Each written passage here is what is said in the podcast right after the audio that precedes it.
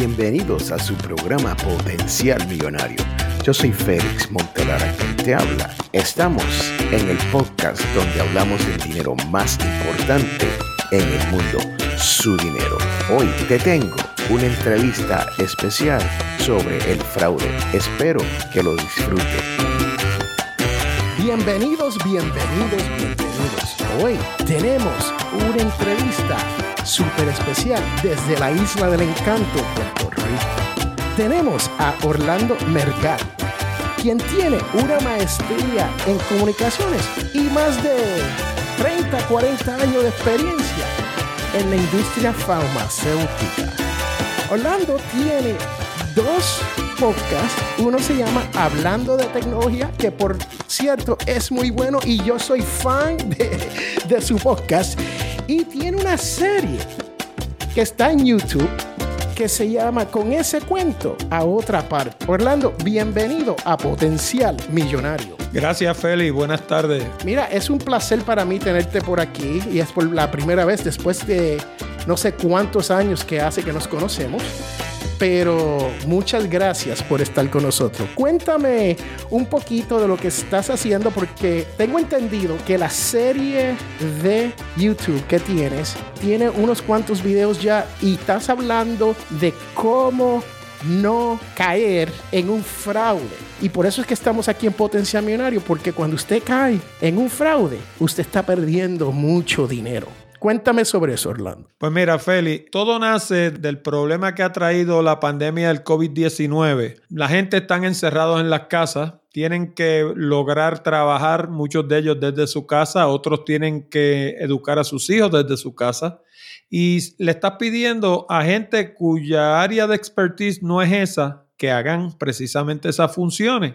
Así que están haciendo ese trabajo sin saber lo que hacen y son presa fácil para los hackers que pues son bien creativos y básicamente hacen todo tipo de artimaña para engañarlo con la intención de obtener sus datos personales, sus datos financieros, sus datos de salud, su nombre de usuario y contraseña, su cuenta de banco, toda la información que puedan obtener de ti la van a obtener. Y es sorprendente, el FBI dice que el 90% de la gente que se enfrenta con un correo de phishing cae en él. Dos terceras partes de las personas que caen en el correo lo llenan completo.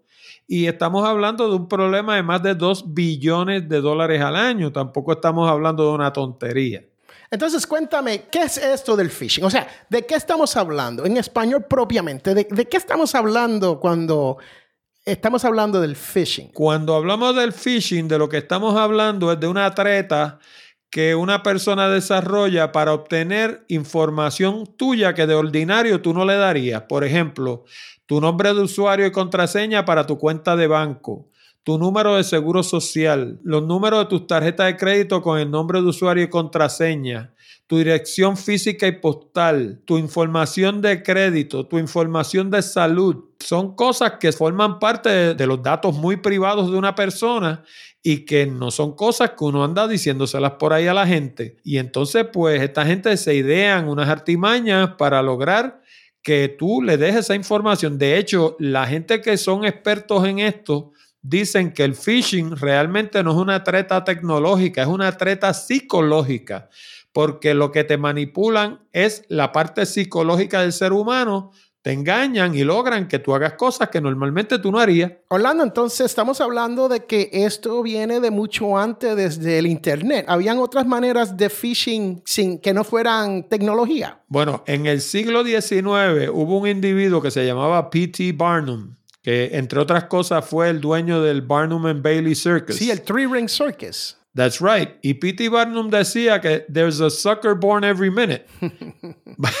Básicamente, P.T. Barnum, entre otras cosas, era un timador. Pero la cosa no viene de ahí. Los timos vienen de antes del Imperio Romano. O sea, estamos hablando de que desde que el Homo sapiens caminó por el sureste de Asia, la psicología del ser humano no ha cambiado.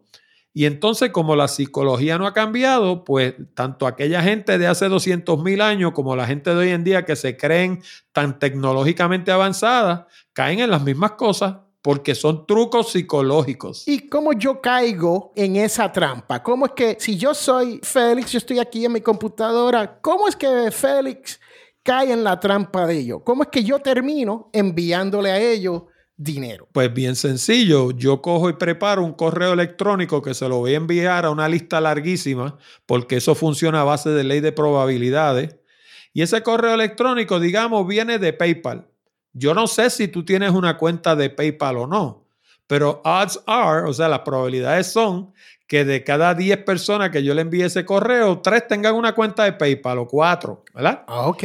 Ese correo tú lo vas a ver perfecto, igualito que un correo de PayPal.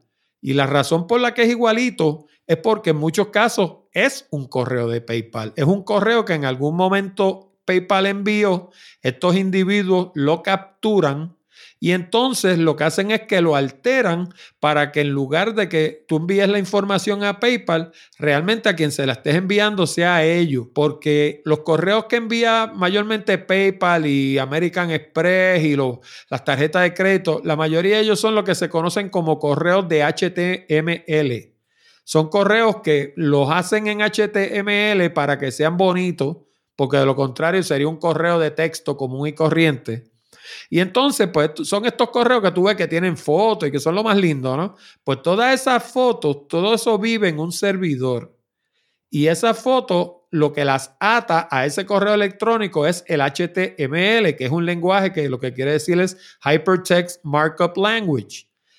La palabra markup lo que quiere decir es que cuando yo preparo una página de internet, todo eso que tú estás viendo en pantalla no está en esa página, está en algún sitio guardado y cada pedacito de la página lo que hace es que ala un pedacito de la imagen y la monta en tu pantalla de suerte que tú la veas. Pues ese correo electrónico, inclusive hay casos que se alimenta de PayPal. Todos esos archivos viven en PayPal y ellos lo único que hacen es que capturan ese HTML y le cambian hacia dónde apunta el formulario, de suerte que tú lo ves se ve genuino de PayPal porque de verdad es de PayPal, pero cuando tú llenas la información que te pide, a quien se la estás enviando no es a PayPal, sino a ellos. Así que tú de buena fe estás creído que estás contestando una cosa que te está preguntando PayPal y realmente a quien se lo está enviando es un timador. Wow, pues déjame explicar esto para las personas que no están entendiendo o se nos perdieron con lo del HTML. Déjame explicar esto en palabras de alguien que no es técnico como yo, ¿no? No es técnico como usted es técnico, yo no. Entonces, lo que usted está diciendo es que yo recibo un email y puede ser que yo tenga una cuenta, vamos a decir que si vivo en Puerto Rico es de la Autoridad de Energía Eléctrica. Si, es, si tienes um, cuentas con Amazon, es de Amazon. Y por último, si es una cuenta del Banco Popular, pues te dice, mira, su cuenta ha sido bloqueada. Denos una llamada a este número. ¿Así más o menos que trabaja esto o no? Bueno, eso puede ser una manera de que lo hagan porque los phishing se hacen por teléfono también, pero la forma preferida de ello es hacerlo totalmente a través de la internet, que tú llenes un formulario, porque el phishing es ilegal. Y entonces, cuando tú estás enviando esta información, tú no la estás enviando a los Estados Unidos. Muchas veces tú lo estás enviando a los países que formaban parte del bloque soviético, lo estás enviando a países del mundo árabe, lo estás enviando a países del área de Asia, por allá de Vietnam y de esos países, donde no hay leyes que le permitan al FBI ir a buscar a ese individuo y arrestarlo. Pero yo, por ejemplo, si yo fuera un hacker, no iba a ser un phishing desde Country Club o desde Carolina, porque me van a tocar la puerta al otro día y me van a decir, oiga, Mergal, venga acá, porque por la dirección de IP, toda la gente que está escuchando nos entiendan, todo lo que se conecta a la Internet tiene una dirección que es en numeritos, que se conoce como una dirección de IP. Y las letras IP quieren decir Internet Protocol. Así que ya sea un teléfono, sea una computadora, sea una tostadora que se conecta al Internet para que tú, tú estés los paneles del carro, lo que sea, que sea del Internet of Things o lo que sea, para que se conecte al Internet tiene que tener una dirección de IP. Entonces estos hackers no se van a arriesgar a hacerte a ti un phishing desde Boston, digamos, porque el FBI de Boston le va, le va a ir a tocar la puerta Wow, entonces esto es algo internacional que está ocurriendo y como usted dice, entonces uno le contesta y uno le está proveyendo la llave para que ellos entren a las cuentas de uno, ¿no? Es correcto. Y puede ser, pueden suceder otras cosas más, porque encima de eso te pueden instalar un virus en tu computadora, te la convierten en un zombie y luego que te la convierten en un zombie, forma parte de un spam bot y la pueden utilizar para ataques cibernéticos y para un montón de cosas nefastas. Y para traer eso de nuevo al español de todos los días, eso lo que quiere decir es, si yo te convierto tu máquina en un zombie, lo que quiere decir es que yo esa máquina la controlo desde acá. Entonces tú te, tú te preguntarás, ¿para qué me sirve a mí controlar la máquina tuya? Bueno, pues si yo tengo un millón de máquinas como la tuya, como sucedió en España, que cogieron un spam bot que tenía más de un millón de máquinas, yo puedo coger todas esas máquinas y ponerlas a abrir, digamos, la página de la Autoridad de Energía Eléctrica, que todas la visiten el mismo día, a la misma hora, y la página se cae. Eso se llama un Distributed Denial of Service, un ataque DDoS. Y eso se hace tanto a la página como se puede hacer también por email. Yo te envío un millón de email de golpe a la misma hora, todos a la misma dirección, y esa dirección de, email se cae porque el servidor no aguanta. Ya, eso es como decir cuando cuando usted va a un sitio, un hospital o a un sitio público y hay mucha gente montado en el Wi-Fi y el Wi-Fi se cae, sería más o menos la misma idea. Básicamente, exactamente lo mismo. O sea, tú los servidores tienen una capacidad y en el momento que tú excedes esa capacidad, el servidor, su reacción es apagarse, o sea, desconectarse. No se apaga físicamente. Tú ves las bombillitas prendidas, pero no está funcionando porque cediste la capacidad de ese servidor. Y ese tipo de ataque, de nuevo, se llama un Distributed Denial of Service, un DDoS. Orlando, cuéntame entonces, estoy pensando aquí sobre esto. Entonces, para los escucha de potencial millonario, ¿qué quiere decir esto en cuanto a dinero? Pues eso, imagínate tú. Para empezar, los estudios demuestran que el grueso de la gente no tienen contraseña fuerte. De hecho, la contraseña más popular año tras año es 1, 2, 3, 4, 5, 6, 7. ¡Wow! ¿Ok? Y la lista de contraseñas, tú te sorprenderías, las 10 contraseñas más populares todas son así, sencillas que cualquiera las averigua. Para colmo de males, dicen los estudios que más de la mitad de la gente coge la contraseña, la escribe en un pedacito de tape y se la pega por debajo del tablero. Orlando, entonces, ¿qué tenemos que hacer en cuanto a, combatir eso? O sea, ¿cómo yo detengo o reconozco un email de, de esa naturaleza? Bueno, vuelvo y te digo que no todo el mundo lo va a hacer porque el problema con el phishing es que el phishing es como el cáncer. El cáncer le da a otra gente, no le da a uno. Y como no te da el cáncer, tampoco te van a hacer un phishing nunca porque tú sabes demasiado. O sea, estoy siendo sarcástico, pero lo que me refiero es, el, el grueso de la gente dice, that's not gonna happen to me. Eso no me pasa a mí, yo no soy tan morón, pero le pasa. los estudios demuestran que le pasa y le pasa a mucha gente. Y el problema es que una vez te pasa, puede suceder un montón de cosas. Te pueden hacer un robo de identidad, te pueden vaciar la cuenta de banco, te pueden llenar las tarjetas hasta el tope, te pueden meter un documentado en tu cuenta de seguro social. Hay un montón de cosas que te pueden suceder. Y para salirte de ese rollo, te cuestan miles y miles de dólares, porque entonces tienes que contratar un experto que te corrija eso y que busque todas las repercusiones que eso tiene, porque una vez te pasa, eso se riega y una vez eso se riega, tu nombre y tus contraseñas y tus credenciales están donde quiera. Así que eh, básicamente tú tienes que nacer otra vez, tienes que reconstruir tu vida, cancelar tus tarjetas, cerrar tu cuenta de banco, el dinero con toda seguridad lo pierdes. Es bien difícil bregar con el seguro social y los pasaportes. Son dos agencias que son bien intransigentes. Yo tuve una amiga que le robaron el pasaporte en España y estuvo más de un año en resolver el problema. Tú sabes, porque no, no es una agencia que tú llegas allí y le dices, mira, me robaron el pasaporte. Ah, pues venga por aquí que se lo vamos a resolver ahora. Sí, lo hacemos rapidito, lo hacemos bien rápido. No, no, todo lo contrario. Pasan los meses y los años, te ponen en una lista negra, no puedes viajar. Eh, bueno, es, es un lío, tú sabes.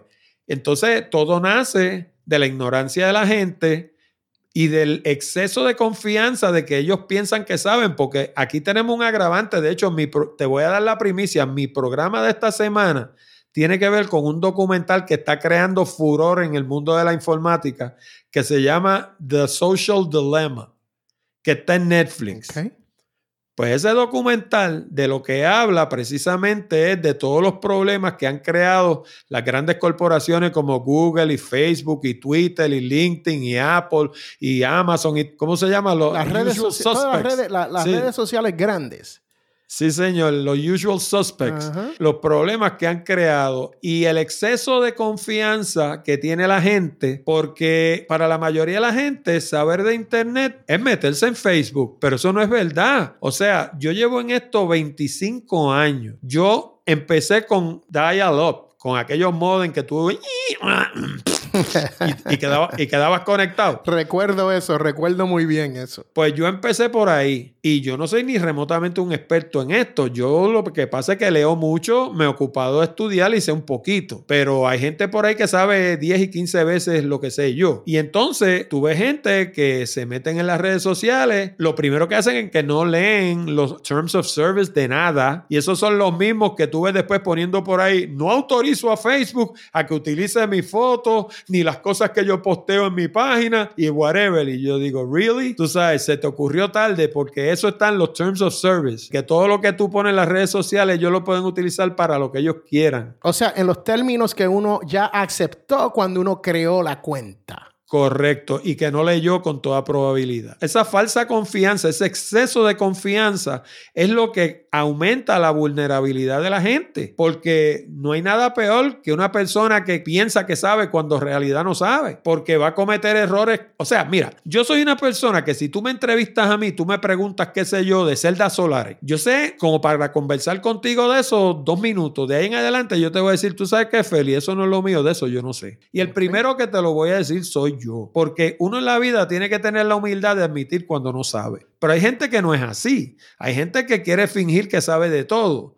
Y esas son las presas más fáciles porque esos son los que llegan y, ah, chacho, esto yo soy el titán de la pradera, bla, bla, bla, y a todos le dicen que sí, y cuando vienen a ver están hasta el cuello en el agua. Bueno, Orlando, te voy a decir, nos queda un minuto y medio antes de tomar una pausa. Esta conversación está súper interesante y quiero continuarla, ¿no? Después de la pausa, pero antes de irnos, ¿cómo es esto entonces de cómo podemos evitarlo? O sea, ¿qué se puede hacer una persona común y corriente que no sabe de esto? ¿Cómo podemos, aunque sea tratar de mermarlo. ¿Hay algo que se pueda hacer o no? Bueno, puede empezar viendo mi serie de videos con ese cuento otra parte. Es, van a ser 24 videos en total. En este momento ya hay 8 en mi página de internet, hay 4 en mi página de YouTube.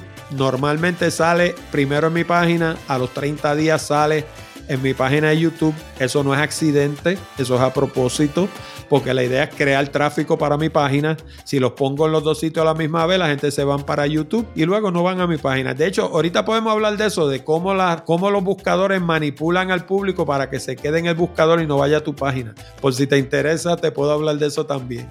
Ok, pues estamos aquí en Potencial Millonario hablando con Orlando Mergal, quien es un experto en comunicaciones y vive en la isla del encanto de Puerto Rico y nos ha estado hablando sobre esto del fraude a través del Internet. Yo soy Félix Montelara y quédese con nosotros y recuerde que todos tenemos potencial millonario. Regresamos en un momento. Ya todos los protagonistas se inscribieron. Ahora más de 100 podcasts de todas partes del mundo compiten en diferentes categorías. No se pierda la próxima entrega de los Latin Podcast Awards 2020. Este 10 de octubre a las 8 de la noche hora del centro de Estados Unidos, 9 horas del este. Para detalles, con el auspicio de Spreaker. Escúchalo en Spreaker. Más información en Spreaker.com y Undercover Makeup. Visita ahora mismo undercovermakeup.com. Los Latin Podcast Awards 2020. Este 10 de octubre. Esta es la mundialmente famosa ADN. ¿Cuándo es el mejor momento para hablar con su familia sobre cómo mantenerse en contacto durante un desastre? ¿En medio de un caos? O tal vez el mejor momento es hoy. Visite listo.gov y cree su plan de emergencia hoy mismo. No espere, comuníquese. Presentado por FIMA y el Ad. Esta es la mundialmente famosa ADN. ADN Radio. Estamos de regreso a su programa Potencial Millonario. Y yo soy Félix Montelara, quien te habla. Y hoy hemos estado hablando con un experto en comunicaciones que se dedicó a la farma Sí, a la industria farmacéutica. Este hombre se llama Orlando Mergal. Es un experto radicado en Puerto Rico, nacido en la gran ciudad Manzana. Cuéntame sobre eso, Orlando. Pues sí, yo nací en Nueva York. Mi papá y mi mamá ambos eran puertorriqueños. Viví en Nueva York los primeros nueve años de mi vida. Y Nueva York tuvo una gran influencia en mí, primero porque logré dominar el inglés y lo continúo dominando a la perfección hoy en día.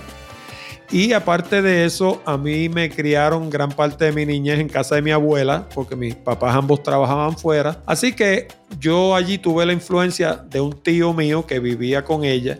Y ese tío mío para aquella época era lo que hoy en día se conoce como un audiophile. Él tenía componentes cuando la demás gente tenían tocadiscos. y yo de niño, pues básicamente vivía enredado entre los pies de él él me metió el, amor por la tecnología, me la metió en el DNA. Y cuando vine a vivir a Puerto Rico a los pocos años, aprendí a tocar guitarra, monté una banda de rock and roll con los otros New Yorkers que estaban volviendo a la isla. Y eso tuvo muchas ventajas para mí me convertí en experto bregando con sistemas de sonido. Yo era el que ponía los amplificadores y los sistemas de voz y los micrófonos y reparaba los equipos cuando se dañaban. Cogí un curso de electrónica para poder hacer eso. Orlando, ¿y cómo es esto que terminaste en la industria farmacéutica? Pues fíjate, yo fui a estudiar ciencias naturales porque mi mamá quería que yo fuera doctor, pero yo no tenía vocación de doctor, ni la tengo. O sea, yo a mí no, no aguanto la sangre, o sea, yo, no, yo sería un pésimo doctor. Pero estudié un bachillerato en ciencias naturales y luego estudié una maestría en comunicación. Esa maestría la hice en concentración en relaciones públicas y también me ocupé de aprender del mundo de mercadeo yo por mi cuenta. ¿Qué sucede? Cuando termino mi maestría, arranqué un negocio propio, arranqué con dos o tres clientes pequeños y resulta, como yo digo, la suerte siempre ayuda, aunque tú seas el individuo más disciplinado y más dedicado del mundo, un golpe de suerte no le hace daño a nadie. Pues resulta que uno de mis clientes pequeños, esos primeros tres o cuatro clientes que yo tenía, era una señora que a la sazón se casó con el director de recursos humanos de Johnson Johnson en Puerto Rico. Y ella se pasaba hablándole al individuo de mí, porque yo le hacía un montón de servicios a ella y ella estaba maravillada con todo lo que yo sabía y se pasaba hablándole a él, al punto que cuando él me conoció, sus primeras palabras hacia mí fueron, así que tú eres el famoso Orlando. Oh, wow, qué rico. Y yo decía, oh my God, tú sabes. Pues el asunto es que Johnson Johnson tenía en Puerto Rico 13 plantas farmacéuticas cuando yo entré a darle servicio a Johnson Johnson. Yo no era empleado de Johnson Johnson, ellos eran mi cliente. Pero de esas 13 plantas farmacéuticas, yo llegué a hacerle trabajo a 6. De ahí, a través de Johnson Johnson, me fui conectando en otras farmacéuticas y yo le hacía trabajo en Puerto Rico a AstraZeneca, le hacía trabajo a Merck Sharp Dome, le hacía trabajo a BioBial, le hacía trabajo a, Merck. O sea, le llegué a hacer trabajo como a nueve o diez farmacéuticas grandes en Puerto Rico y pues pasé 25 años en ese mercado. Esas compañías, dicho sea de paso, son bien secretive. Ellas no, ellas no hacen mucho ruido. Y entonces eh, fueron 25 años, como quien dice, que yo estuve fuera de la industria de comunicaciones desde el punto de vista de la gente que estudió conmigo, porque la gente que estudió conmigo, todos fueron a parar a las agencias de publicidad y decían, ¿dónde estará hablando? Tú sabes, y me, los encontraba en los festivales de jazz, porque yo soy fanático del jazz, y me decían, ¿eh? ¿Qué tú estás haciendo? yo, ah, pues yo estoy en la farmacéutica, pero a farmacéuticas no les gusta hacer mucho ruido, ya te digo. Así que estuve 25 años ahí haciendo mi trabajo, ganando buenos chavos, y la gente no sabía ni que yo existía. Cuando salí de la farmacéutica, fue que entonces le metí fuerte al asunto este de Internet, que dicho sea de paso, lo comencé cuando todavía estaba en la farmacéutica. Yo comencé a trabajar con computadoras en el 1984. Mi primer podcast lo hice en el 2007. Llevo años trabajando en esto. Cuando la Internet empezó, yo llevaba tiempo ya trabajando en la Internet porque yo trabajé 10 años en la Puerto Rico Telephone Company y en la Puerto Rico Telephone Company, una de las cosas que yo vendía era un servicio que se llamaba Packet Switching. Y el Packet Switching es lo que una de las cosas que hace funcionar la Internet. Si no, si no hubiera packet switching, no habría Internet. Así que antes de que existiera la Internet, nosotros vendíamos la tecnología que la hace posible. Bueno, Orlando, esa historia, ah, e, eso nos explica, ¿no? Cómo se llegó a este momento donde usted tiene un podcast que se llama hablando de tecnología y yo invito a todos los escuchas de Potencial Binario a que pasen y escuchen, si usted quiere aprender sobre esto de la tecnología, Orlando es el experto para eso. Interesante y de lo que estamos hablando hoy es que Orlando tiene una serie en YouTube de videos que se llama Con ese cuento a otra parte. Y estamos hablando del phishing, o sea, de cómo te sacan tu dinero de tu bolsillo porque Orlando, no sé si usted sabe cómo es esto, pero una vez usted logra tener dinero, adivine qué. ¿Qué? Todo el mundo te lo quiere quitar. Todo el mundo quiere sacarte tu dinero, aunque tú lo trabajaste con sudor y los demás lo quieren sin hacer ese mínimo de trabajo. Entonces, estamos hablando del phishing, estamos hablando de cómo es posible que te pueden no tan solo vaciar la cuenta de cheque, pero pueden abrir cuentas bancarias nuevas, pueden utilizar tu número de seguro social para hacer que otras personas trabajen bajo tu... I mean, hay tantas cosas negativas que puede ocurrir con esto del email y si usted no tiene cuidado, no está pendiente, usted va a caer. Y lo interesante de esto, Orlando, es que basado en mi experiencia, yo le puedo decir que muchas personas a quien le pasa esto, tienen miedo o a reportarlo o se abochornan de que esto le pasó a ellos. Se sienten tan avergonzados de que los cogieron de tontos que no se lo dicen a nadie. Interesante, ¿no? Y esta es una cosa que yo he visto que la persona no quiere reportarlo porque dice, wow, yo no puedo creer que yo regalé esa información. Yo la di casi, no fue voluntariamente, pero bajo ese concepto del fraude, lo diste sin querer, pero sin que, como decía el chavo, era sin querer queriendo, ¿no? No, y entonces una de las cosas que la gente no sabe, de hecho yo les dedico uno de los videos a eso, es que el phishing lo pueden hacer por teléfono también, no tiene que tener una computadora para que te hagan un phishing, ¿sabes? ¿Y cómo es esto? Entonces te llaman y ¿qué hacen? Bueno, pues te llama un individuo de estos que son súper convincentes. Generalmente llaman a personas de la tercera edad, le dicen que hay algún tipo de problema con su cuenta del seguro social o con su cuenta del plan médico, con su cuenta de banco, con lo que sea.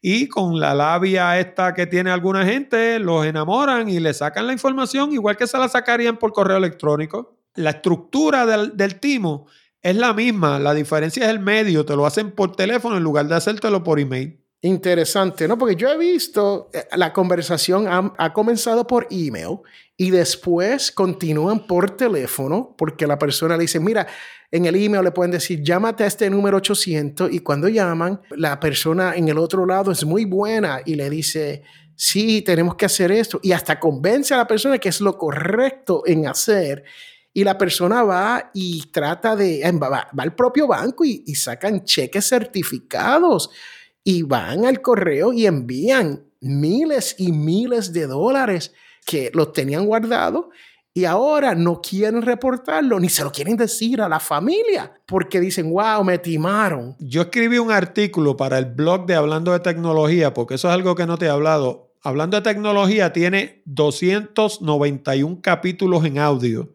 pero tiene también una sección de blog súper extensa. Y uno de los artículos que están en esa sección de blog habla de cómo tú utilizar los siete pecados capitales para el mercadeo. Y los siete pecados capitales los utilizan también para los phishing. Los siete pecados capitales son la lujuria, la ira, la soberbia, la envidia, la avaricia, la pereza y la gula.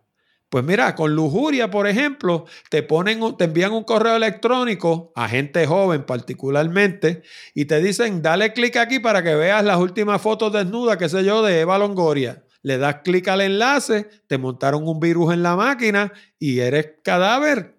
Tan simple como eso, con solamente dar un clic Con solamente dar un clic te pueden montar un, un, virus en la máquina. Por envidia, que es otro de los pecados capitales, pasa lo mismo. Tu vecino se acaba de comprar un carro nuevo. ¿Qué pasa que tú no lo compras? Dale clic aquí para que veas el último modelo de qué sé yo cuál, de cuál marca de carro. Cuando le diste clic, lo mismo.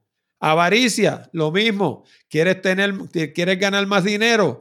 Dale clic aquí para que te enteres cómo lo haces sin trabajar. Pereza, que es vagancia. Básicamente la misma cosa que la avaricia. ¿Cómo tener algo a cambio de nada? ¿Cómo lo logras sin hacer nada? Dale clic aquí para que te enteres. Y así por el estilo. Son cosas que, imagínate tú, los siete pecados capitales están en la Biblia. Estamos hablando de una cosa que tiene dos mil años.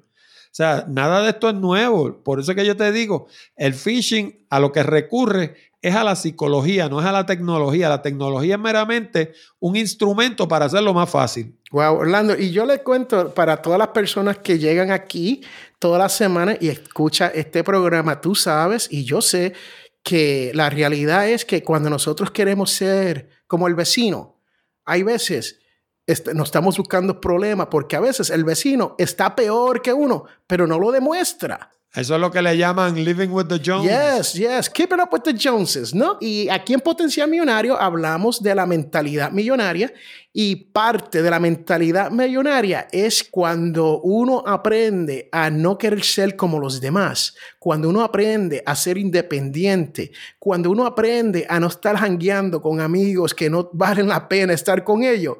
Entonces, uno aprende a mejorarse como persona y uno puede tener mucho más cuidado, especialmente para que no tomen a uno de tonto a través de esto como el phishing, que es, es como caer de pescadito, ¿no? De hecho, cuando yo era pequeño, a esto le llamaban el cuento del pescadito.